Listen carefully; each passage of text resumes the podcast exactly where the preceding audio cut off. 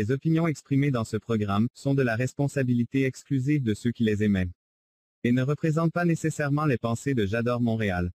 Las opiniones expresadas en este programa son responsabilidad exclusiva de quienes las expresan y no representan necesariamente los pensamientos de Yador Montreal. The opinions expressed in this program are the exclusive responsibility of those who emit them and do not necessarily represent the thoughts of J'adore Montreal.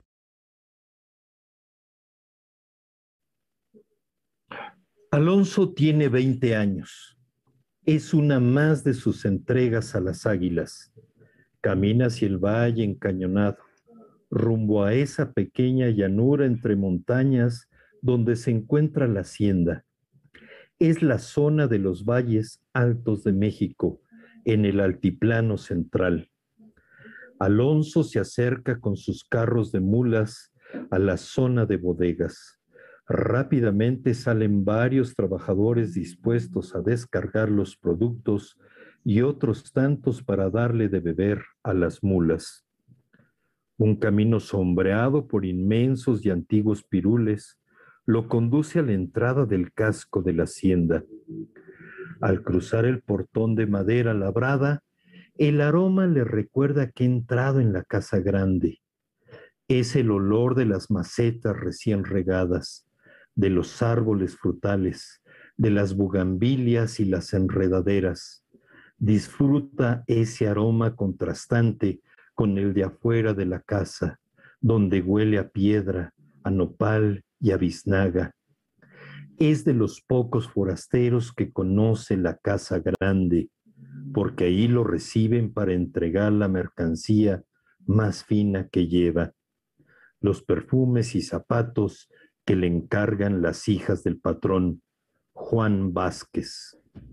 El sabor de la tierra nos remite al terruño, a esa tierra que nos alimenta. La historia de Alonso, un arriero que con trabajo y ambición logra sus sueños, pero también con un gran sacrificio. Conozcamos los avatares de este joven emprendedor y de su estirpe apegados a la tierra. ¿Sabes qué leerás el día de mañana? Aquí te presentamos tu siguiente libro, Bye, Bye, Yador Montreal. Comenzamos.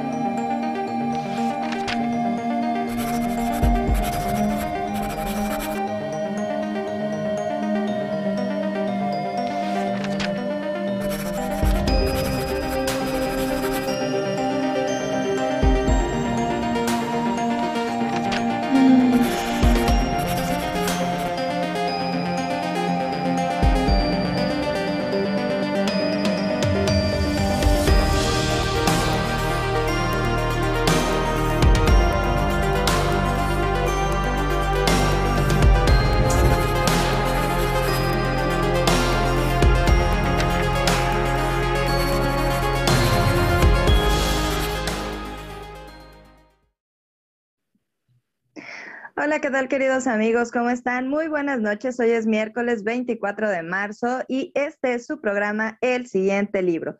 Me acompañan como todas las noches eh, Miguel Palacio. ¿Cómo estás, Miguel? Muy bien, muy contento. Este, ya nuestro décimo, décimo programa. Sí, y además tenemos Spotify también. Ya estamos en Spotify, entonces hay motivo para estar contento como todos los miércoles. Buenas ahí noches. Vamos. Ahí vamos, ahí vamos. Sí, y, y, qué bueno que lo dices, porque si nos están escuchando en nuestra versión podcast, recuerden que los esperamos todos los miércoles aquí en www.jadore o yador-montreal.com diagonal en directo. Estamos totalmente en vivo y pues sí, como acabas de decir, tenemos un programa de 10 porque está con nosotros la autora de El sabor de la tierra, Marian Ortiz. Hola Marian, ¿cómo estás? Buenas noches. Hola, buenas noches. Muy bien, muy contenta de acompañarlos. Bienvenida. Bienvenida, Marian. Y vamos a conocer un poco acerca de nuestra autora invitada. Marian Ortiz García de Alba nació en Zamora, Michoacán, el 24 de febrero de 1979.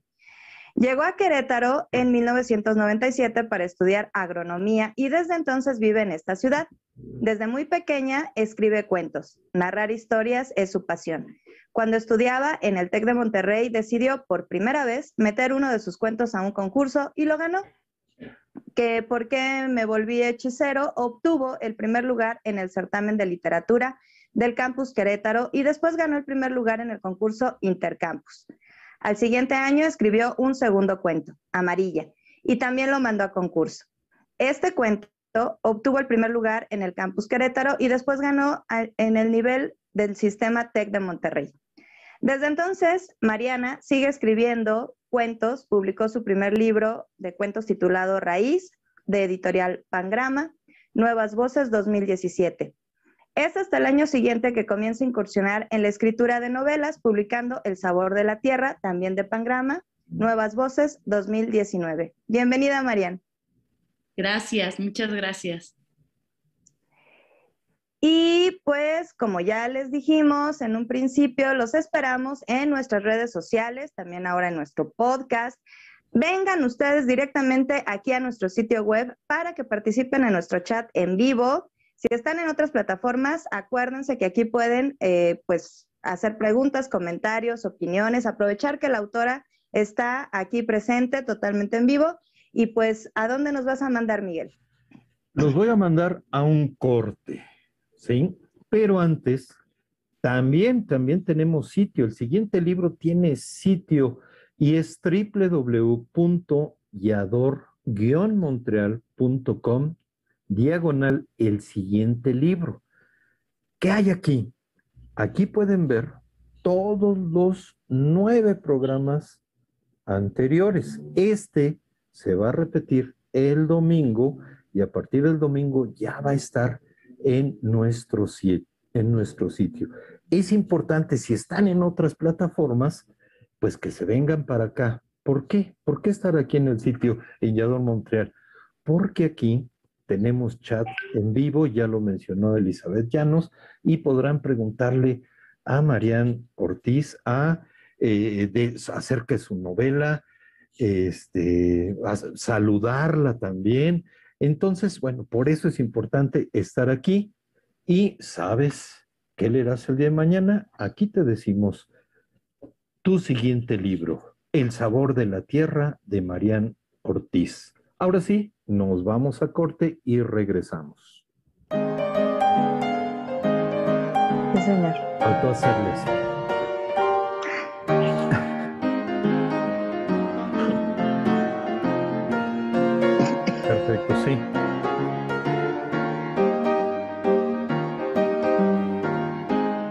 Tu talento es el cambio. Yo soy Carla de Flor y soy talento Y tenemos una cita este próximo sábado, 27 de marzo, para celebrar el Día Mundial del Teatro. Un programa especial con alfombra roja e invitados de lujo. Así que no te lo puedes perder. 7 de la noche, horario de México, y 9 de la noche, horario de Montreal. Te esperamos y recuerda, yo soy Carla de Flor y soy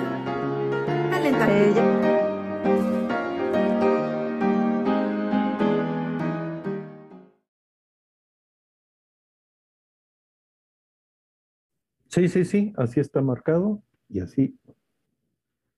Pues muy bien, muy bien, ya estamos en nuestra primera sección, escritores en su tinta. Y bueno, vamos a preguntar, comienzan las preguntas aquí a, este, Mariano Ortiz. Bueno, al ir leyendo la historia de la familia propietaria de la hacienda de las Águilas, se percibe cierta nostalgia por todas las tradiciones. Hay muchas, muchas tradiciones. Una que me gustó mucho, esta de los herraderos. Este, no sabía el cómo, el cómo surge y se convierte esta hacienda de ganadera a mezcalera. Pero la pregunta en concreto, hay una idealización de este ámbito campestre de aquella época. ¿Por qué escribir acerca de esta hacienda de las águilas? Mira, creo que hubo una época dorada de las haciendas mexicanas. realmente no es tanto, eh, creo que no es tanto idealismo de mi parte, creo que verdaderamente había una, una época en que las haciendas eran el motor económico del país y como tal sucedían muchísimas cosas buenas y malas, y había patrones buenos y malos y trabajadores buenos y malos, pero lo que sucedía ahí era maravilloso. O sea, era, era ese, ese motor, ese lugar donde se producía todo lo que, lo, que, lo que se consumía en el país y lo que se exportaba. Entonces, este, eh, a mí me gustó mucho escribir sobre esta época porque es, es mi pequeño homenaje a esa época de México que prácticamente está a punto de desaparecer, ¿no? Las, las haciendas que quedan, la mayoría ya son hoteles, ya no, ya no tienen sus funciones eh, que, que, existían. Entonces, antes de que se nos pueda olvidar lo que eran las haciendas, lo que sucedía ahí y lo que significaron para el país, pues quise escribir este libro como para que quede ahí un pequeño recuerdo y que las nuevas generaciones como mis hijos, no crean que todas las haciendas son hoteles, ¿no? Fue, fue algo más.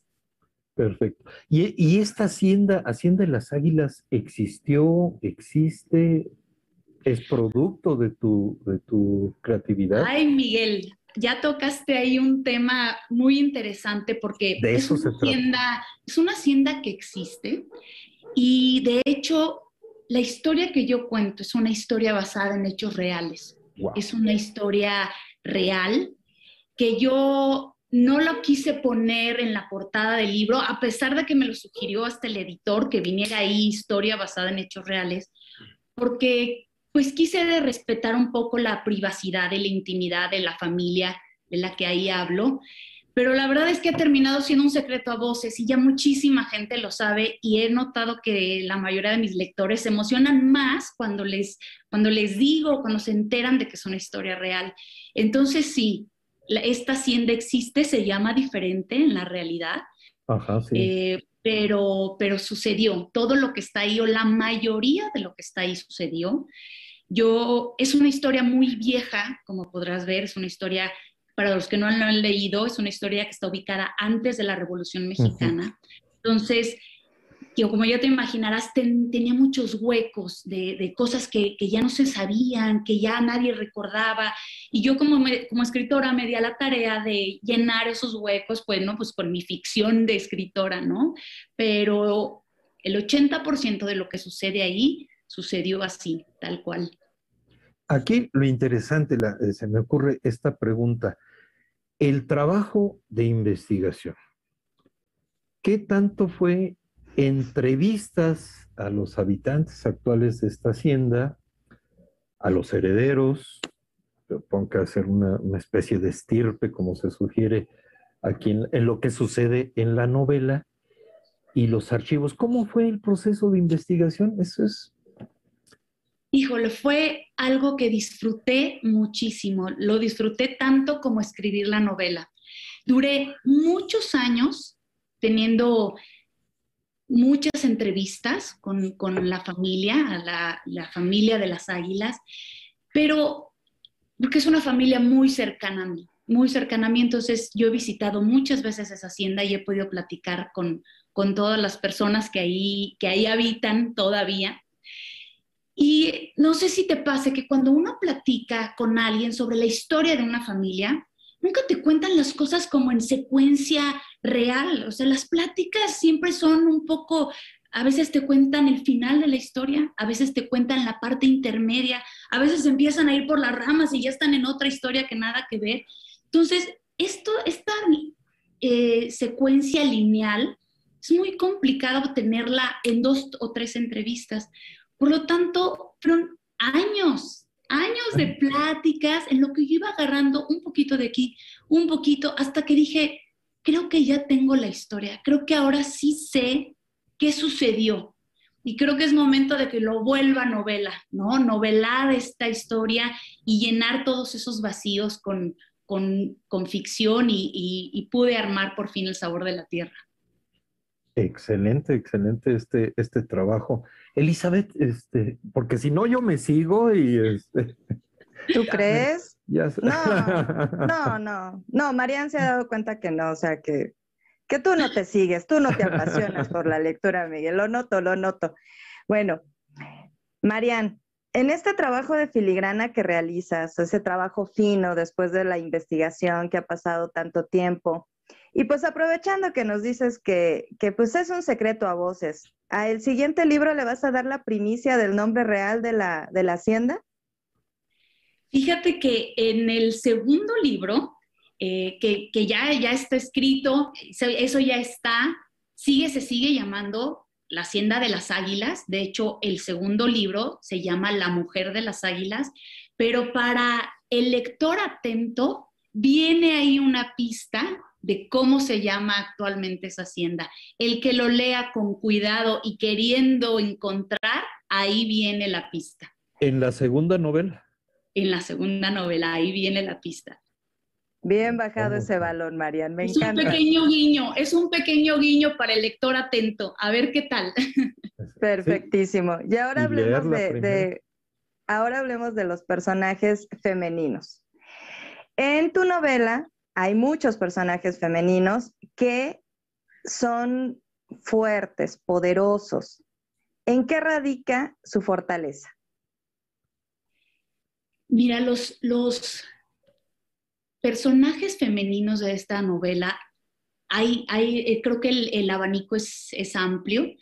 Tenemos mujeres de un carácter fuertísimo, capaces de llevar una hacienda como cualquier hombre, tema de, de peones, de ganado, de robo de ganado, de lo que haya que enfrentar, no se les complicaba nada. Pero también, por otro lado, tenemos esa fortaleza que pueden tener las mujeres mediante su dulzura, que al ser dulces, cariñosas, cuidadosas, adquieren una fuerza en la familia que, que, que, que todo mundo se rinde a sus pies por, por ser este, este lugar de refugio.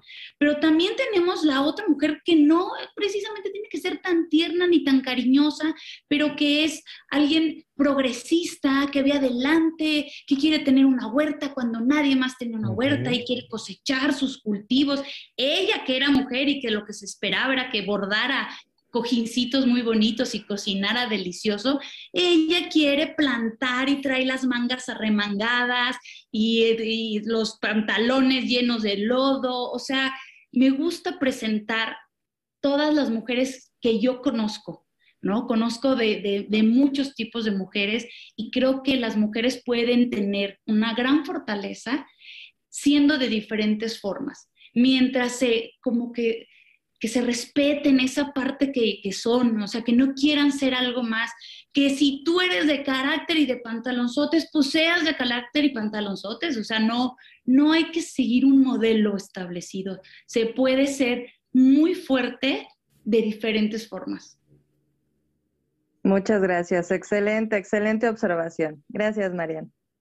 Perfecto. Y parte esta, esta, esta fortaleza, y, bueno, aquí otra parte que disfruté mucho, además de la descripción, es este terruño, así que este, con el campo, la comida. Ay, sí, este, ahí me pueden envenenar con comida. Y bueno, es, es verdaderamente, hay, hay es un manjar narrativo, es un manjar narrativo. Entonces, cuéntanos, a ver, aquí de dónde está, por ahí hay una, un recetario, un recetario casi legendario o legendario, con matices este, legendarios, eh, la innovación que hace una de las, una de las chicas, este, Pina, si no me equivoco. Inés. Eh, Inés, Inés, Inés, ella se encarga de hacer eh, innovaciones a partir de, de las recetas que ya existían. ¿De dónde surge esta, este, este manjar narrativo? Eh, esta idea de, pues sí, de que a partir de la cocina, todos los sabores, la seducción también que hay a partir de la comida, eso es este, es un manjar narrativo. Cuéntanos. Pues fíjate, Miguel, que como tú bien notaste, la cocina es como como si fuera el protagonista oculto de esta novela, es el que está presente en todo momento, en cada una de las generaciones. Y yo siempre he creído que, que la cocina mexicana, bueno, es una maravilla, lo creo yo y lo cree mucha gente, y esta cocina mexicana si hubo un lugar donde se le dio importancia fue en las cocinas de la hacienda, en esas cocinas donde ah, en el fogón y con, todos los, hornos y donde se torteaba y, todo, creo que, creo que era un lugar maravilloso donde además de cocinar alimentos ricos, se podían cocinar otras cosas como conquistas, como sueños, como también llorar, el desamor, o sea, en esa cocina las mujeres se juntaban y, podían suceder muchas cosas, además de deliciosos moles o pozoles, ¿no? Como, como lo, planteo yo ahí. Eh, para mí, la cocina me, le quise dar mucha importancia porque yo siento que la cocina, la comida evoca muchos recuerdos. Los aromas te despiertan este, ciertas memorias. Entonces, eh, como es una novela, como tú bien dijiste, muy nostálgica, creo que mencionar el tema de la comida y sacarlo a colación en un, en un en un ambiente donde era tan importante y, creo, que, creo que fue importante para hacer ese, ese link entre toda la nostalgia de, ese, de ese México y de esa época y de, y de darle la, la, importancia de lo que sucede y lo que se cocina en esa parte de la hacienda, que no nomás es comida. Exacto, sí.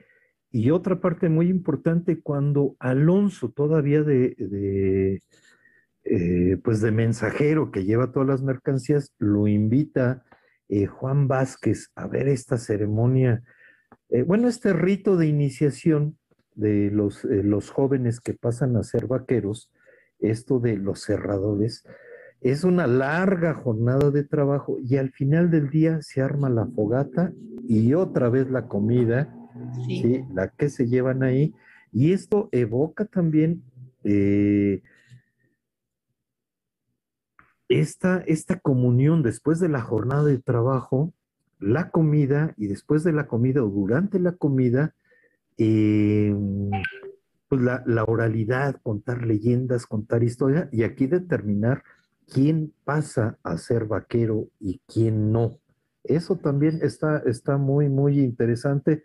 Entonces, además de investigar eh, pues la historia de esta hacienda también investigaste sobre este, pues el trabajo, el trabajo en el campo, el cómo, el cómo surge esta, esta agencia, esta, eh, así, se convierte en hacienda mezcalera cuando se ponen allá el, tipo de, el tipo de maguey para hacer el mezcal, cómo se le, ocho años tiene que crecer para, eh, para cultivarlo. Y ya me estoy clavando otra vez, Elizabeth, por favor. ¿Qué es este? Sí, me dejas y, tú interrumpes. ¿eh? No, me dejas no, este, y, yo no, tú sabes, tú sabes que sobre todo en marzo, obviamente no te dejo. O sea, sobre todo en marzo. Pero habitualmente no, pero en marzo menos. Entonces, eh, no, pero yo creo que Marian debes de estar muy, muy complacida de ver tan, tan emocionado a Miguel, ¿no? Gusto, sí, me, encanta. Aparte ha dicho muchas cosas que, me ha gustado mucho ahorita, como, como mencionó el tema de que cómo la comida provoca comunión, ¿no? Cuando nos juntamos a comer es un momento único que une a las personas y por eso siempre entre, entre el estómago y el corazón hay una conexión, hay una conexión, se puede conquistar mediante el estómago porque porque sí está conectado, es, la comida representa, representa cariño, representa cuidado. Eh, cuando alguien te sirve un plato, te está demostrando el tiempo que te dedicó. Entonces sí creo que, creo que la comida es una manera hermosa que todavía conservamos en México de unión y de demostrar cariño. Sí, definitivamente la, cocina se convierte en el corazón de cualquier familia. Y cocinar es un acto de amor, definitivamente.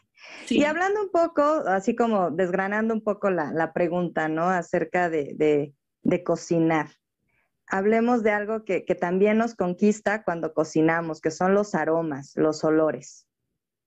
¿A qué huele la hacienda de las águilas? La hacienda de las águilas huele a macetas, a macetas recién regadas. Huele a muchas bugambilias, huele a árboles frutales, huele a un, a un granado huele que, está ahí, huele a higos, que también hay una higuera, pero también está envuelta de todos los aromas de, de la tierra que lo rodea, que es una tierra seca, casi que está rechina cuando la pisas. Es una, es una tierra donde hay nopales, biznagas, pirules, entonces también huele a pirul, también huele a mezquite, eh, huele a todo eso, huele, huele a, seco, pero también huele a húmedo porque cuando llueve, llueve.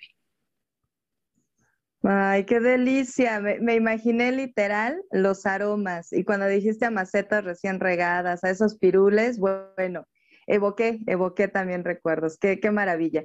Y antes de irnos a nuestra siguiente sección, vete preparando mentalmente. Voy a hacer a propósito estos, este tiempo para que te prepares, Marian, por favor. Eh, vamos a saludar, ya tenemos mensajitos en el chat. Vamos a saludar a Liz Marmolejo, a Alan Flores. Qué gusto que nos están acompañando y sabemos que si están ustedes viéndonos aquí eh, directamente en nuestro sitio web, Escríbanos, aprovechen la oportunidad de platicar con nuestra autora invitada. Tania Ramírez dice, felicidades Marian, me encantó tu libro y me encanta la plática. Gracias, muchas gracias. Pato, es un libro que te atrapa de principio a fin. Mil felicidades. Muchas gracias. Nuestro querido Alan Flores, a quien ya saludamos, dice, se nota la pasión que tiene la autora por el tema de la novela, ¿no? Claro. Así es, así es, me apasiona y, tiene siendo mi pasión muchos años. Liz Marmolejo, ancestralmente la comida nos une y nos da identidad. Así es, completamente y, Y Poi, lo disfruté muchísimo, lloré, me reí, me antojé. Muchas felicidades. Qué bueno, muy bien. ¿Y a dónde nos vamos? A tu sección favorita, Miguel, seguro, ya, ya, por favor, mándanos esa sección. Perfecto. Este, como es, estamos hablando de, bueno, una hacienda y en las haciendas no hay guillotinas, hay guadañas. Eh, este, bueno, afile una guadaña, además de la, de la guillotina. Aquí vamos a hablar también de comida. Vamos a ver. Eh, te explico de qué va. Yo voy a decir dos palabras, dos oraciones, y tú debes elegir una, forzosamente una. Miguel. Eh, Mande usted. Pues, pero dale más tiempo, sí, o sea, sí, sí, o sea, dale más tiempo, manda la cortinilla y ah, así ella como que toma aire, así se prepara. Ahorita le explicas o le terminas de explicar y, pues ya, ya como que, o sea, pobre María, además la asustas, la asustas, o sea, guillotina y guadaña, no, no se vale, Marian. O sea, perdón, Miguel, Pobre Marian, estamos en marzo, recuerda, pero nos vamos a la cortinilla, ¿vale? Sí, sí, sí. Vámonos a la cortinilla de la, de la guillotina y enseguida regresamos para ver cómo cruelmente Miguel quiere, quiere decapitar a nuestra Marian Ortiz.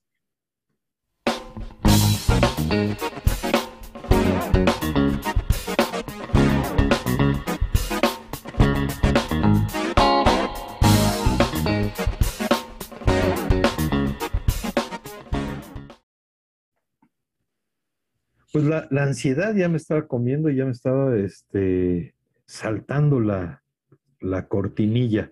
Y entonces, te decía, voy a decir dos expresiones, dos palabras, y tú tienes que elegir una.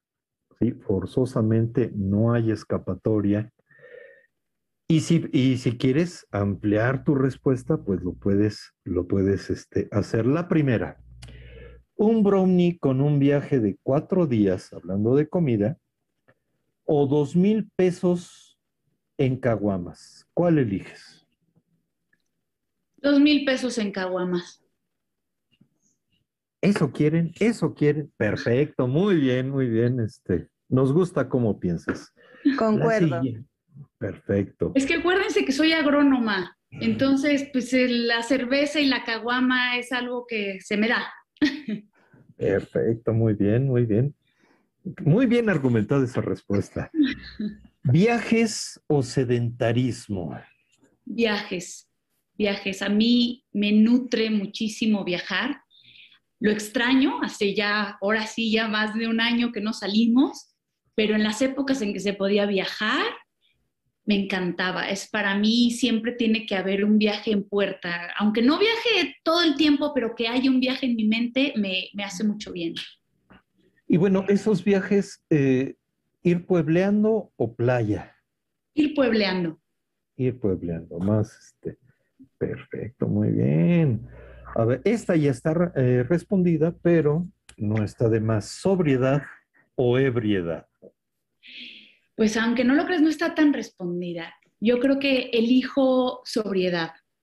La verdad es que eh, me gusta muchísimo estar muy consciente, muy presente, aunque cuando hay una buena cervecita o un mezcal, no me sé, no me sé negar, pero sí elijo, elijo sobriedad. Perfecto. Y además estás adivinando la siguiente par de palabras, es mezcal o cerveza. Uf, esa está buena, ¿eh? Hay que elegir una. Pero me voy por mezcal. Mezcal. ¿Qué tipo de mezcal se produce allá en este en Querétaro? Tobalá, Espadín. El, mezcal que se produce en la zona de, por acá de, de, Guanajuato, que es donde está, de donde está justamente la hacienda de las águilas, se le acaba de dar a esta zona, a toda esa región, denominación de origen. Entonces ya se está retomando otra vez el tema del, mezcal. Y eh, el agave que más se usa para esto es uno que se llama salmiana. Es el natural. Es el que mencionas. Sí, salmiana. Y tiene un sabor delicioso. Además que, bueno, al probar la salmiana, pruebas a qué sabe esta tierra, ¿no? Es, el, mejor sello de, de la región.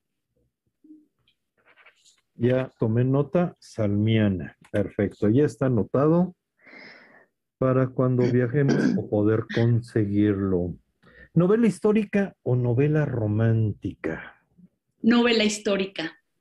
Soy una apasionada de la historia. Ese es mi, mi, gran hobby. Siempre estoy eh, investigando sobre historia, me encanta leer eh, temas históricos, este, siempre estoy tomando cursos de, historia, es, lo mío. Entonces, cuando se puede combinar mi gran pasión, que es eh, escribir, y además el tema de la historia, bueno, para mí es lo mejor.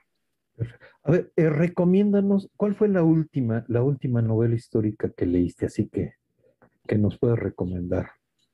Uy, bueno, hace poquitito eh, le terminé de leer un libro que se llama Hernán Cortés de Zunzunegui, bastante interesante. No es tanto una novela, realmente es, eh, es el relato de, de, la vida de Hernán Cortés.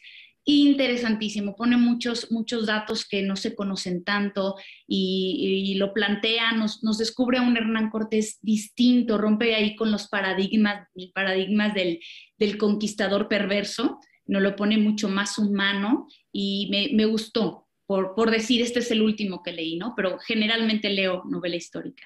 Pero ese es ensayo histórico. Ensayo histórico, sí. Perfecto. ¿Pozole o birria? Pozole, amo el pozole. Y hay un estilo en particular, porque hay eh, pozole estilo guerrero, que es este, el verde, que lleva aguacatito, eh, muy rico. Eh, ¿Hay un, estilo específico de Querétaro, Guanajuato? Pues mira, a mí me gusta muchísimo el pozole rojo, o sea, el clásico, el que tiene los granos de maíz inflados, que está hecho de, mezclas de varios chiles, que trae su carnita de puerco deshebrada, y ese, ese me encanta, pero ya, verdad es que le entro a todos. Ah, perfecto. Ya me está dando hambre. A mí también. Y, no, y ahorita nos va a dar más hambre. ¿Campo o ciudad? Campo, definitivamente. Yo, mi sueño es un día vivir en el campo. Perfecto, ahí en una, en una hacienda mezcalera. pues mejor, sería eso sería ideal. Ilusión o realidad. Uf, ilusión, ilusión. Creo que realidad tenemos demasiada. Vale la pena conservar las ilusiones y los sueños y moverte por ahí, porque para realidad los baños diarios son suficientes. ¿Arriba o abajo? Arriba. Te tardaste, Marian. Arriba. ¿Dulce o salado? Dulce. Dulce, soy, soy, soy postrera. Perfecto. Y bueno, va la más polémica de todas. Y ahorita se va a armar, esperemos aquí que los que están en el chat también este, hagan su equipo. A ver, ¿quesadillas con queso o quesadillas sin queso? Pero... Vaya que es polémico, ¿eh? Exactamente. Sí, sí, sí es polémico. Pero, pues, yo no soy de la Ciudad de México, entonces para mí las quesadillas son con queso. Pero bueno. respeto muchísimo el que crea que hay que hacer la, la, la aclaración. A ver, ahorita este, Alan Flores va a saltar otra vez. ¿Ves, Miguel? Nos dijeron, pues ustedes los de la Ciudad de México que inventan esas cosas, ¿no? Oh, bueno, existen los usos y costumbres y se respetan. Oye, y bueno, ahorita hace rato terminé de leer la novela y en el último capítulo, cuando regresa Isabel y José, su amigo de este de la infancia, les lleva unas quesadillas de flor de calabaza. ¿Qué pasó ahí? ¿Tacos o quesadillas? Es que son quesadillas, pero traen otras cositas. La quesadilla siempre trae queso, obvio, y algo más puede ser, ¿no? No sé, yo creo que esa última respuesta sí va a meritar que, que, pues que, que, va, vamos, la filada de la guadaña haya valido la pena, ¿verdad, Miguel? Sí, aquí es, es que esa me, ya estoy terminando y me salta. ¿Qué pasó aquí? ¿Qué pasó aquí? Este, no, genial, genial este, esta. Otra, este, tacos al pastor o ensaladas.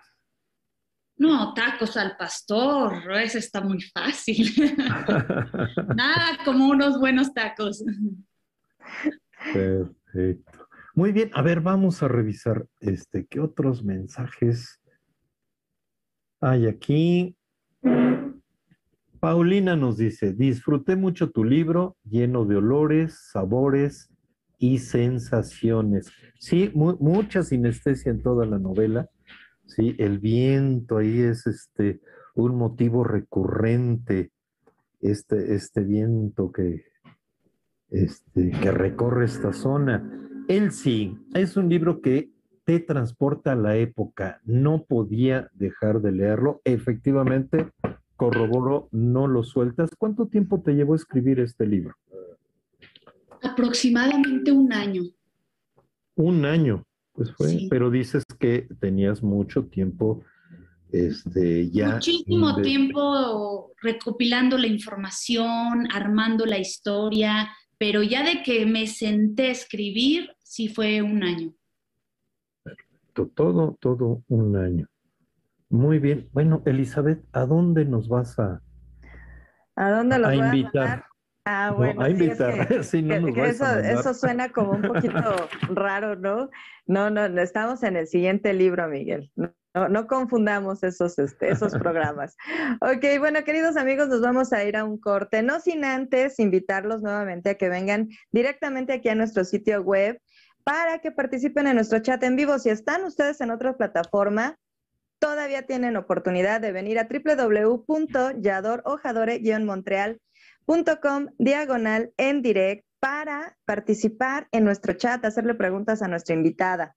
También los invitamos a la página de Librería de Barrio. En Instagram está como la guion bajo, siguiente guion bajo, página guion bajo, librería y en Facebook como Librería de Barrio. Y yo los invito a mi página en Facebook, Elizabeth Llanos Galería Creativa, en donde encontrarán ustedes eh, bueno, paquetes de libros de mi autoría y también la eterna convocatoria de mis cursos, talleres de creación, eh, de escritura creativa para mujeres.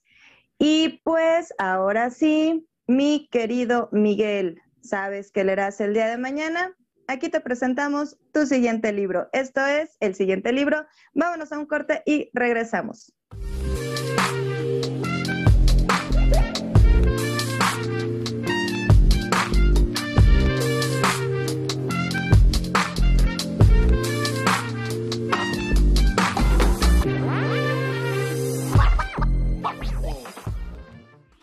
Solo los líderes se atreven a innovar. Yador Montreal está contigo y en las principales plataformas a nivel global. Instagram, Facebook, YouTube y Twitch. La TV web en la que debes estar, porque en Yador Montreal te ve quien no te quiere ver.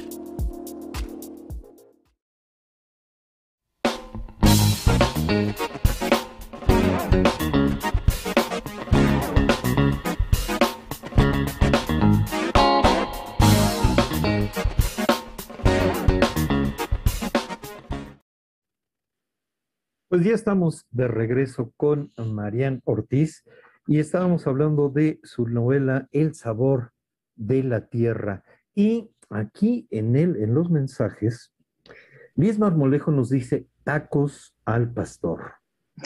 Sí, tacos al pastor. Y una de nuestras invitadas en otro de los programas, ahorita estoy cayendo en la cuenta que me hizo trampa en la, en este, en la guillotina porque dice y pues los tacos al pastor y con su, eh, cebollita, eh, cilantro, y ahí está la ensalada. Entonces ahí me, este, me, hizo, me hizo trampa. Y entonces en esta sección, bueno, vamos a hablar de otras cosas. ¿Qué libros te han impactado a lo largo de tu vida? Por ejemplo, ¿qué libro te impactó en la infancia? ¿Qué libro te impactó en la juventud o adolescencia? ¿Y qué libro te impactó en, eh, pues ya en la madurez? Mira, cuando, cuando estaba como en secundaria, más o menos finales de secundaria, leí el libro del perfume de Patrick Soskin y fue un libro que sí me impactó, porque hablaba de, un tema que me parecía dificilísimo tocarlo en, eh, o sea, escribir lo que es el aroma. ¿A qué huelen las cosas? ¿A qué huelen las personas? Y cómo, o sea, cómo poderle transmitir a alguien eh, de manera escrita los distintos aromas. Entonces, para mí fue, se me abrió un mundo. Yo siempre yo soy muy sensorial, a mí me gusta ir por la vida oliéndolo todo, probándolo todo, tocándolo.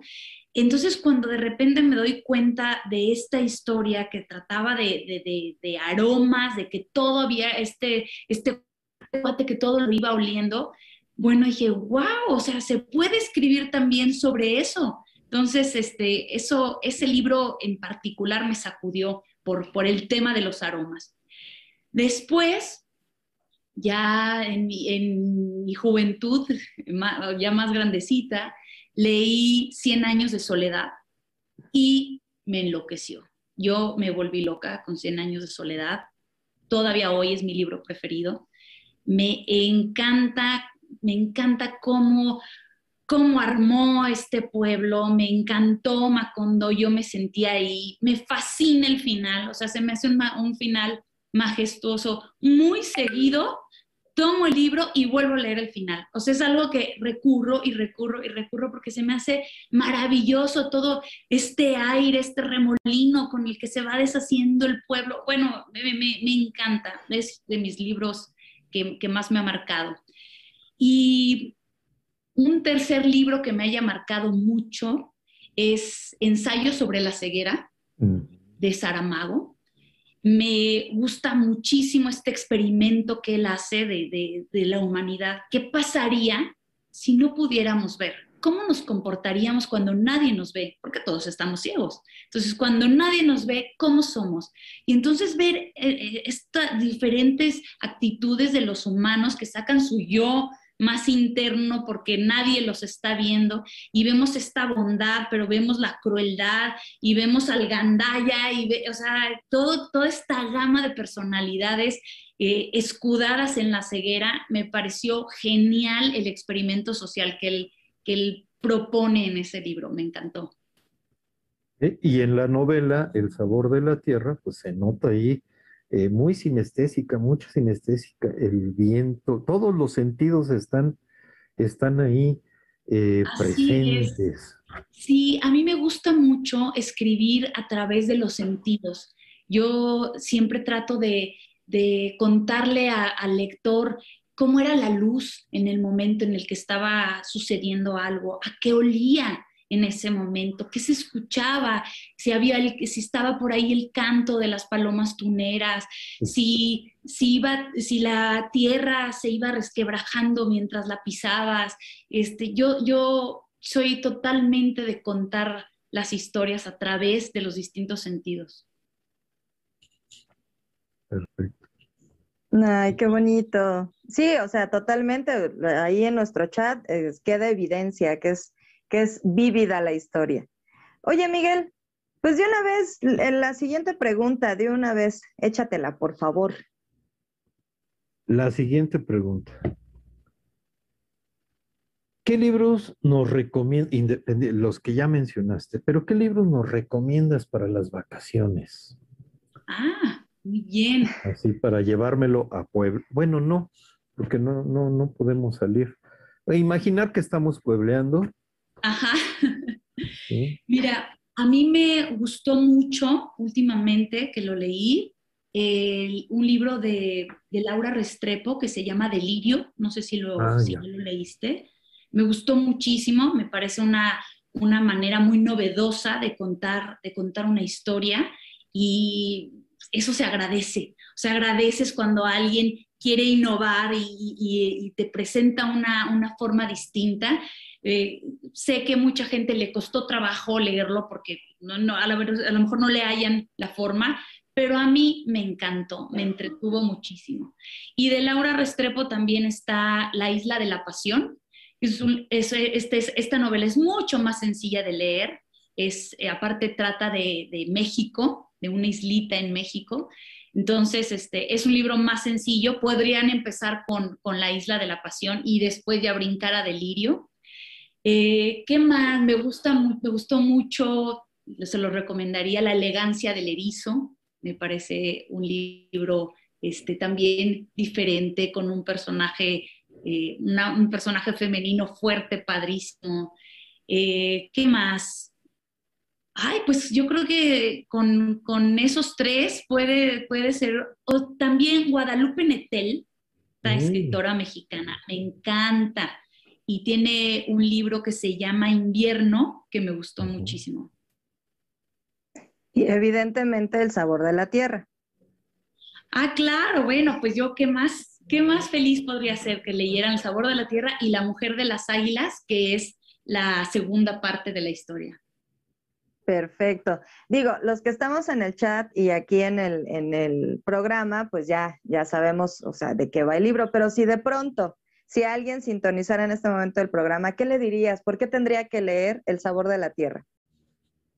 Bueno, El sabor de la tierra es una novela que está situada eh, en el México central, en ese México, en ese México campirano, en el México ranchero, en el México auténtico, donde, donde se trabaja la tierra con las manos, donde se sueña a través de la tierra.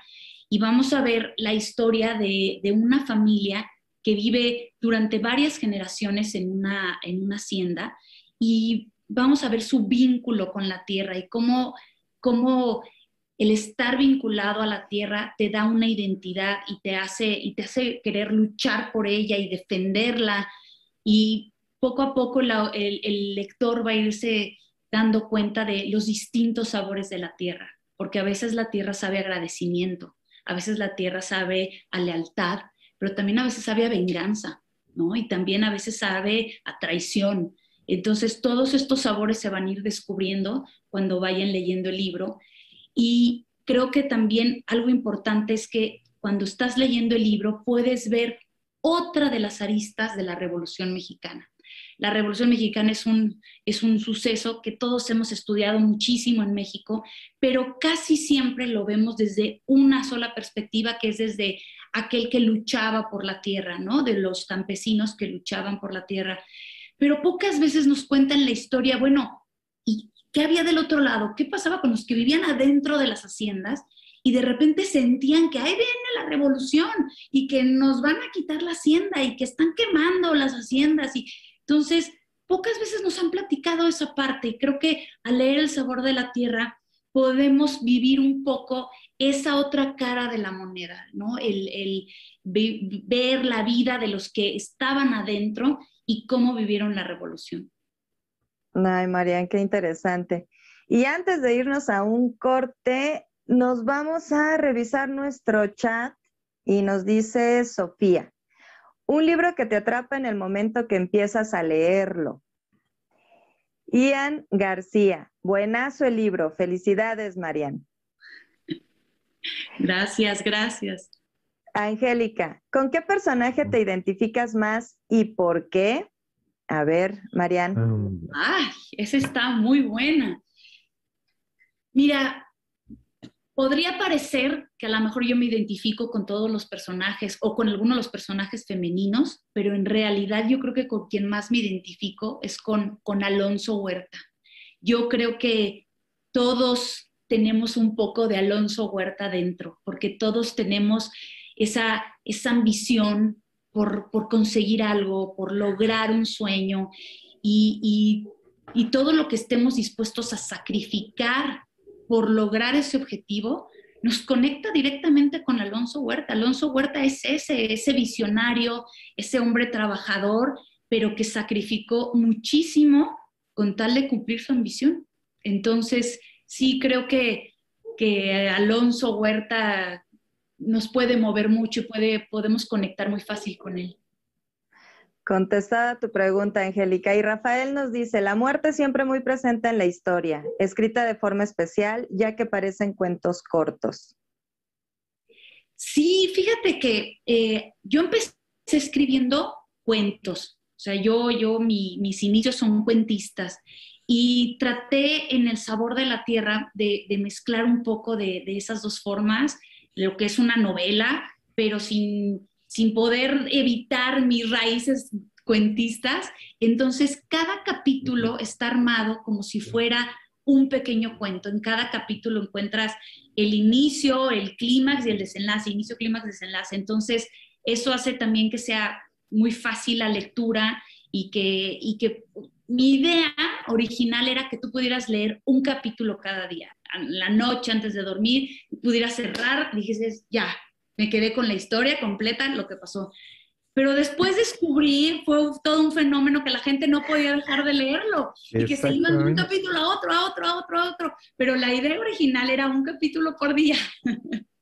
Sí, Miguel negó de inmediato con la no Se puede. Eh, no, se puede, este, eh, a ver, voy a leer, ¿no? Voy a leer uno y me voy a dormir. No, tengo que leer, seguir leyendo porque a ver qué, Perfecto. aquí con este, las andanzas de, de Alonso? Ok, pues nos vamos a ir a un corte, queridos amigos, rápidamente para ya entrar de lleno ya en la última parte de nuestro programa que se nos está yendo como agua. Pero bueno, pues nuestra invitada de verdad es tremenda conversadora y nosotros estamos muy contentos aquí en el siguiente libro de tenerla como invitada el día de hoy. Vámonos a un corte rapidísimo, regresamos, no nos tardamos nada.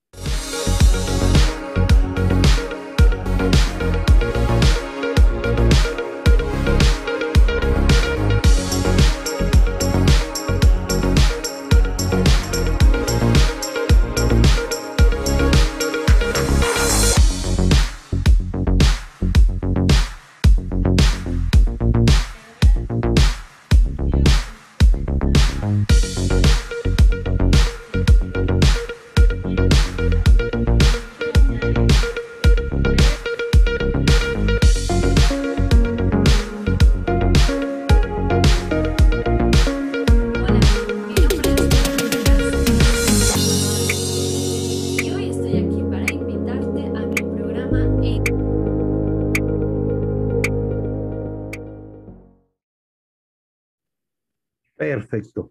Entonces, bueno, tenemos El sabor de la tierra, La mujer de las águilas. El próximo proyecto es una tercera parte. No, Miguel. No. Por ¿Cuál es tu pronto, próximo no. proyecto?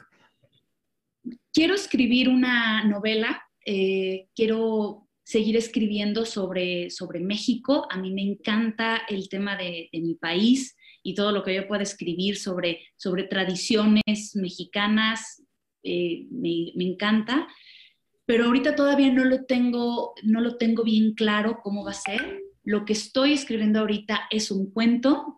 Cada vez que, que descanso entre libro y libro, escribo cuentos, me gusta mucho.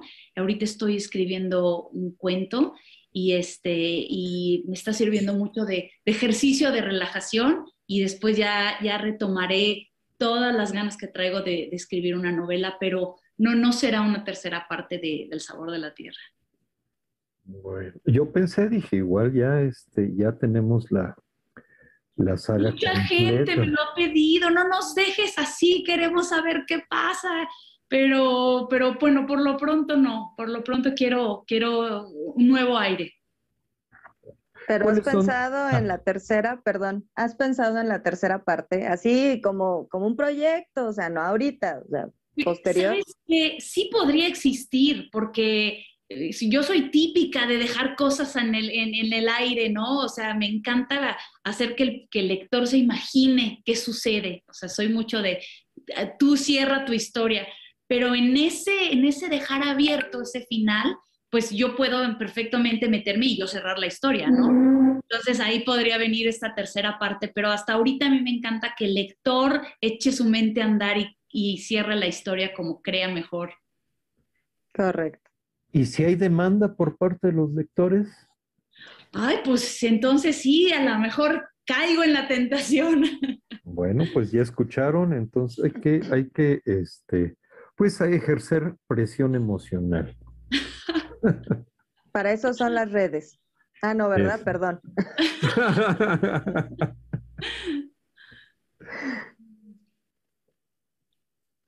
A ver, ya está, ya no hay mensajes aquí en el chat. Pero Y ¿cómo bueno- van a, cómo van a presionar a Marian si no nos ha dado sus redes, Miguel? Primero das la idea. A ver, primero das la idea y luego, Exacto. ¿dónde la presionamos? Exacto, sí, que nos dé, que nos dé sus redes sociales. Estoy en Instagram, Mariana. estoy en Instagram como Marian-Ortiz-escritora. Está muy fácil, Marian Ortiz Escritora, este, con, con guiones bajos separando las palabras. Y la verdad es que sí lo checo, sí estoy muy en contacto, eh, toda la gente que me escribe, yo les contesto, me, me encanta poder tener este, comunicación con los lectores y me encanta escuchar sus opiniones. Perfecto, entonces, pues ya sabemos dónde ejercer presión emocional para una tercera parte. Muy bien. Pues les doy el mensaje. Vámonos. Tengo algo importantísimo que decirles. Recuerda que Yador Montreal está contigo en las plataformas más importantes a nivel global. Estamos en nuestro sitio web, en Facebook, en YouTube, en Twitch, en Instagram, en Spotify, ya con este, eso nos tiene muy, muy contentos, ¿sí? Pero lo más importante que debes saber es que puedes bajar nuestra aplicación, ¿sí? A tu dispositivo móvil. Si tienes eh, para Android, puedes descargarla, igual para este, iOS, y es con, totalmente gratis, muy intuitiva, y con unos simples pasos configuras tu app para que te avise, es muy importante, cuando estemos al aire, ahí le pones programar y te avisa el siguiente libro, eh, te avisa temprano y te avisa ya cuando vamos a transmitir. Y toda la barra, toda la barra de programas de Yador Montreal, que son muy, muy interesantes, este, acordes del corazón, ese, ese, ese está, está muy padre. El programa de los viernes está, está también muy padre. Invita, Elizabeth, a, a nuestra invitada al programa de los viernes.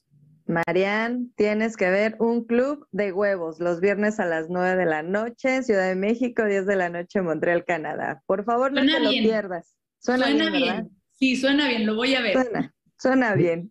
El, el lema, el este, el eslogan es muy interesante, este, me gusta mucho. ¿Nos recuerdas el eslogan, Elizabeth? Claro que sí. Cuatro mujeres poderosas cocinando opiniones. Perfecto, excelente. Y recuerda que somos la TV web en donde debes estar, www.yador-montreal.com.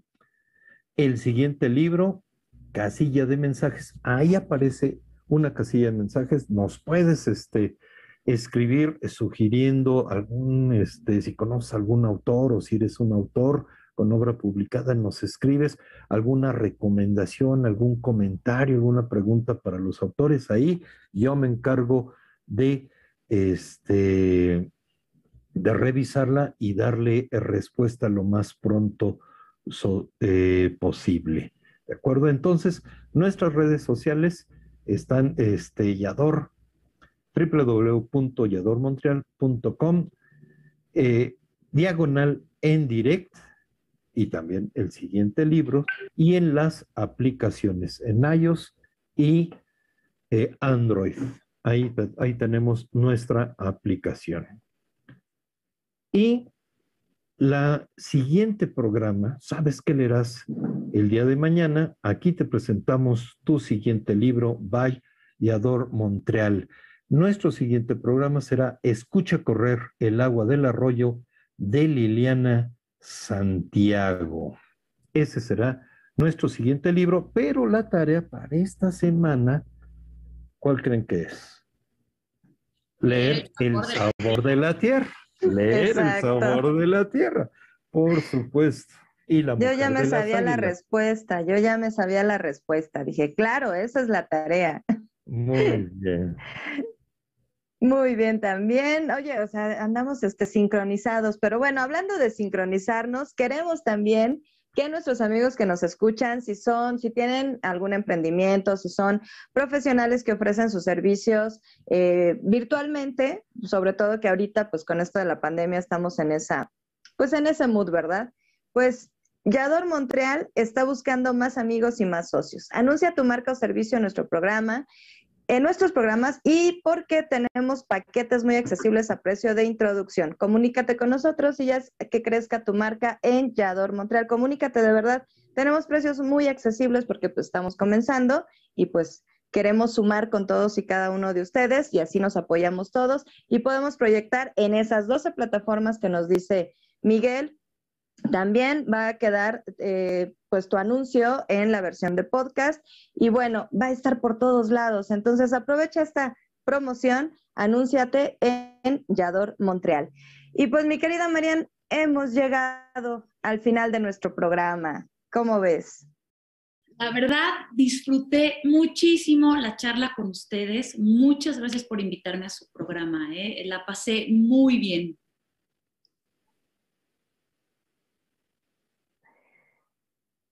Muy bien. Qué bueno, Marian. De verdad, qué bueno. Y mira, eh, ah, mira, qué, qué interesante pregunta. Sí, muchas gracias, Héctor, por preguntar. Dice Marian, ¿dónde puedo comprar tus libros? Miguel tiene una respuesta que me maravilla siempre. Siempre sabe el lugar.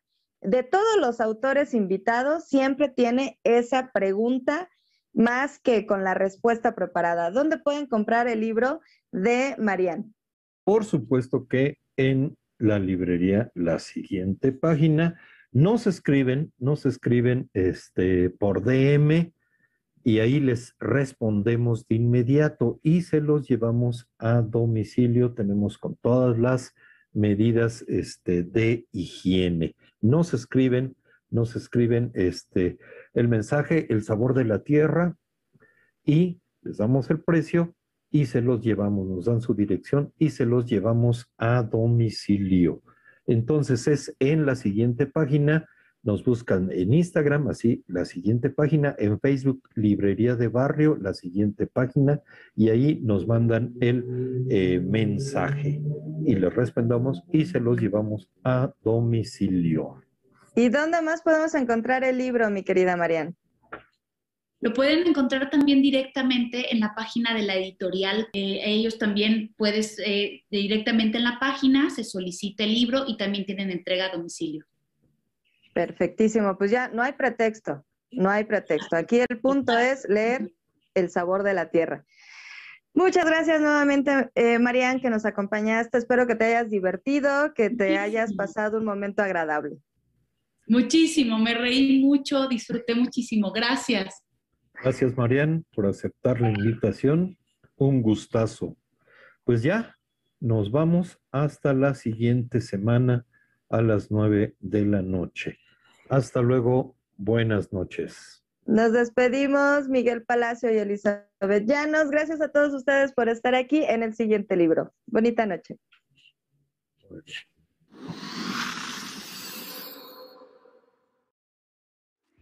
Solo los líderes se atreven a innovar. Yador Montreal está contigo y en las principales plataformas a nivel global. Instagram, Facebook, YouTube y Twitch. La TV web en la que debes estar, porque en Yador Montreal te ve quien no te quiere ver.